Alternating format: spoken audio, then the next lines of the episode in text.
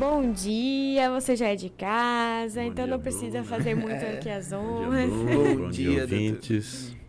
Ser diagnosticado com a doença grave ou saber que um ente querido está doente ali é um baque daqueles, hein? É um momento muito solitário, inclusive, né? Porque a pessoa se vê numa situação em que normalmente ela é uma surpresa grande. Em muitos casos a pessoa está saudável e, e identifica a doença. É um momento assim de desequilíbrio grande, um impacto muito grande e que é preciso ter um pouco de calma e acompanhamento de preferência para poder voltar a esse equilíbrio. E como buscar esse equilíbrio? Às vezes é muito complexo e também depende muito do grau né, desse câncer. O que é preciso sempre ter em mente é que é possível você ter uma qualidade de vida melhor do que aquilo que está no momento do impacto.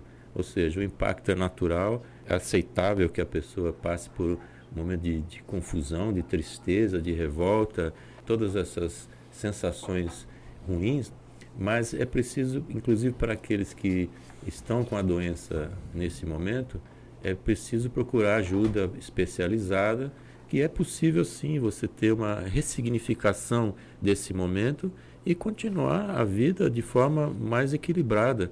Tem que, tem que se livrar desse sofrimento psicológico. Doutor, agora como a forma como a pessoa lida pode interferir no processo de cura em si, né? Um dos elementos assim que são considerados causadores, até eh, não existe sempre uma, uma correlação muito direta, mas o estresse, por exemplo, essa maneira de encarar a própria vida, isso também ajuda muito não só no- na prevenção, vamos chamar assim, mas também para você poder navegar nessas novas águas com mais tranquilidade. Porque pode acontecer também de você ter aí, nesse momento, essa, a depressão, esse desamparo, a desesperança, são coisas que acontecem. Não que a depressão esteja ligada diretamente à doença câncer, ela está ligada, sim, à própria predisposição de cada um em ter a, a depressão. Mas esse tipo de situação vai desencadear aí transtornos de adaptação e principalmente ansiedade. Ansiedade no, no sentido de que como será o tratamento, como será essa situação e também o que vai passar na cabeça de todo mundo é se é um risco de morte e precisa lidar com isso. E na verdade, poucas pessoas estão preparadas para lidar com a morte em si. E é, esse é um ponto muito interessante, porque lidar com a morte é algo que a gente não está acostumado, a gente não é, pelo menos na nossa cultura, adaptada a essa questão. Como trabalhar isso? Como fazer com que a gente tenha uma relação melhor com o tema, com o assunto? E como lidar também com o pós, né? Com o caso de, de acontecer a morte, com a perda disso. É, afinal, a realidade de todos, né? É um caminho natural aí, digamos assim. É, e é estranho porque é natural e todo mundo sabe, e é a única certeza que todo mundo tem, mas a gente não sabe lidar com isso. De um lado é até bom, porque se você pensar na morte diariamente ou a cada segundo, você não vai desenvolver sua vida positivamente. A, a questão da, do câncer ou de qualquer outra doença é que você tem a doença, a pessoa que está doente, mas também você tem a, toda a família em volta que também tem que ser mobilizada. Então, o que pode ser feito para até amenizar essa situação com o doente, você tem então como até foi citado na entrevista anterior, você tem hoje em todos os hospitais você vai ter um psicólogo hospitalar que já está acostumado com isso ali no âmbito hospitalar. Agora tem que ter um cuidado também com a família, que a família também entra numa situação e alguns tipos de doença que estão em estágio até mais avançado precisa ter um apoio muito maior da família. Às vezes o paciente está bem, ele está equilibrado, ele está com essa visão, inclusive a própria visão de morte, ele trabalha isso bem, mas a família não. Então tem que se considerar também o apoio à família e ao paciente, lembrando que sempre é possível melhorar o estado atual da pessoa. E a fé, né? O otimismo em si, como é que tudo isso pode ajudar nesse processo? Olha, existem alguns estudos até que indicam a vantagem da fé ou da crença em alguma coisa transcendental para poder é, auxiliar nesses processos. E mal não vai fazer, não é? Então, se mal não faz, que se aplique. Agora, lembrando também esse ponto, que a gente não pode desencaminhar a pessoa do tratamento convencional.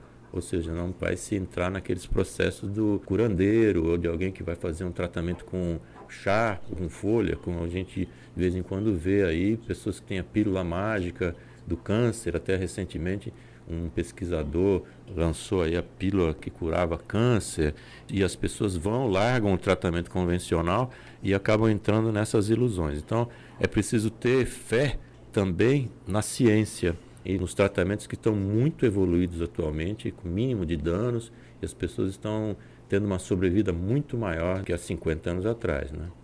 E como lidar com esses que se negam a um tratamento? Tem uns que se negam pela questão da fé, buscam um tratamento alternativo que não necessariamente vai ajudar, porque há necessidade de existir a ciência, como você citou. Mas existem os que também se negam a fazer qualquer tipo de tratamento.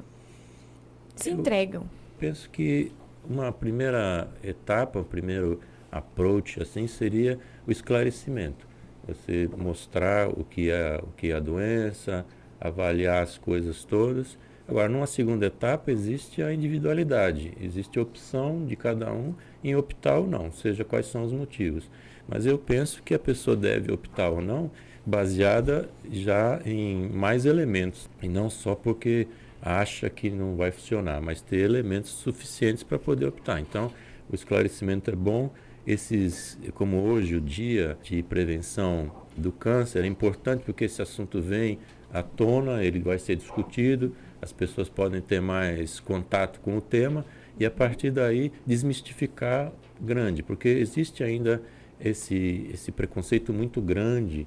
As pessoas não falam nem a palavra câncer, né? falam CA. Não, a pessoa está com CA. Porque o câncer. Aquela doença, minha é, avó chama de aquela doença. Aquela doença. Porque nas gerações passadas, realmente é uma sentença de morte né, a doença.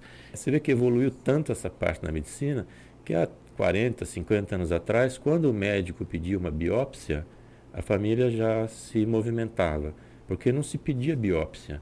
Hoje, para qualquer coisa que você faça, você vai tirar um, um caroço, um cisto, qualquer coisa, ele vai ser motivo de biópsia, o que aumenta a detecção da doença e quanto mais precoce, melhor o tratamento. O diagnóstico em si ali. E temos casos, né, até de personalidades. Ana Maria Braga, que teve mais de um tipo de câncer, está aí curada, né? Sim. né? Pelo menos a priori. Reinaldo Genequini também, que teve um, um, um câncer muito raro, né, uma espécie de leucemia ali, um tipo de leucemia muito, muito rara, mas que ele conseguiu é, é, se curar, entre outros casos e, e, tantos aí, com todo o avanço da ciência, com essa descoberta precoce, tudo isso tem sido essencial. Agora, até que ponto, doutor, o câncer pode ser considerado assim um, uma situação psicossomática? Você falava agora há pouco do estresse. Isso. Olha, tem um estudo que foi feito no século XIX, já no final do século XIX, em, na Inglaterra, onde uma pessoa observou, né, um médico chamado Snow, ele observou que de 250 pacientes que ele identificou com câncer, 156 tinham um histórico de algum problema emocional que podia influenciar isso aí. Então, e principalmente em relação a perdas, algum problema emocional relacionado a algum tipo de perda. Então, quem tem esse processo de perda, desamparo, rejeição, abandono, que não é bem resolvido, isso pode desencadear nisso. Agora, sempre com muito cuidado, porque não é uma relação direta de causa e efeito. Ter uma coisa significa ter a outra. Mas foi identificado isso naquele grupo e depois também em outros estudos. Ou seja, se você pegar 156 casos em 250, isso dá mais de 60% dos casos que podem estar associados. Então, existe muito essa visão. O que, de qualquer modo, sendo ou não uma causa, pelo menos é algo que vai fazer com que a pessoa veja a vida de uma forma mais tranquila. Ou seja, se você vem de um histórico problemático com perdas, quando a pessoa tem uma notícia que está com um câncer, naturalmente vem à mente a pior das perdas, que seria a perda da vida. E isso vai causar problema. E a gente pode dizer que a maneira como a gente lida diante de algumas doenças pode influenciar com que a gente absorva outras doenças?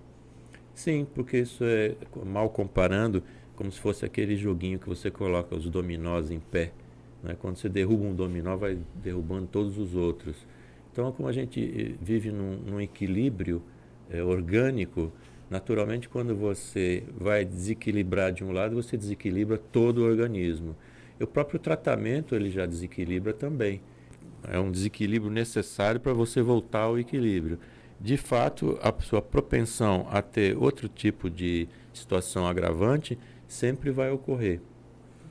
Agora, essa questão ainda psicossomática, assim, né? não, não precisa ser médico, basta se observar em um momento de estresse, em um momento ali de fúria, né, de angústia, o quanto que aquele turbilhão de sentimentos tende a fazer mal ao corpo em si, né? O próprio sentimento não é bom de sentir, a sensação não é boa.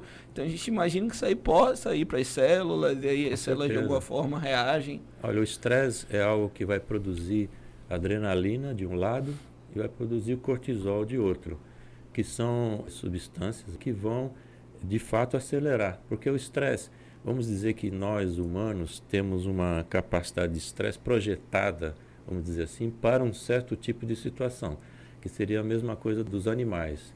Você vai ter, por exemplo, um coelho que está ali acuado, sendo perseguido, ele entra em estado de estresse.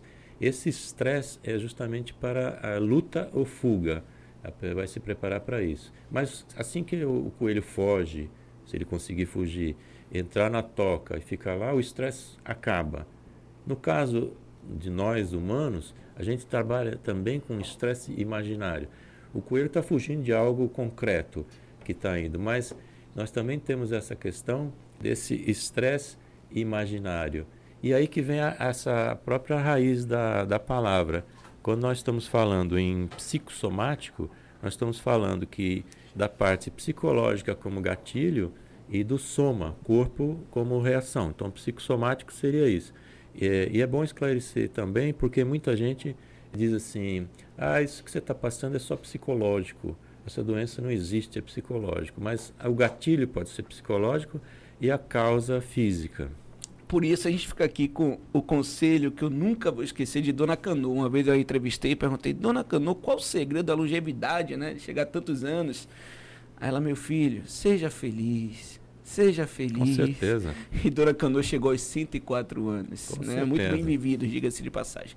Então, deixa eu dar mais uma, uma informação. Sim. Para as pessoas que estão passando pela doença ou familiares, para lembrar sempre que há uma possibilidade de melhora e que é necessário procurar ajuda profissional, Sim. gratuita ou não. Existe o CAPS 2, que é o Centro de Atenção Psicossocial, vários serviços que são gratuitos, mas não deixe de procurar ajuda. De forma alguma.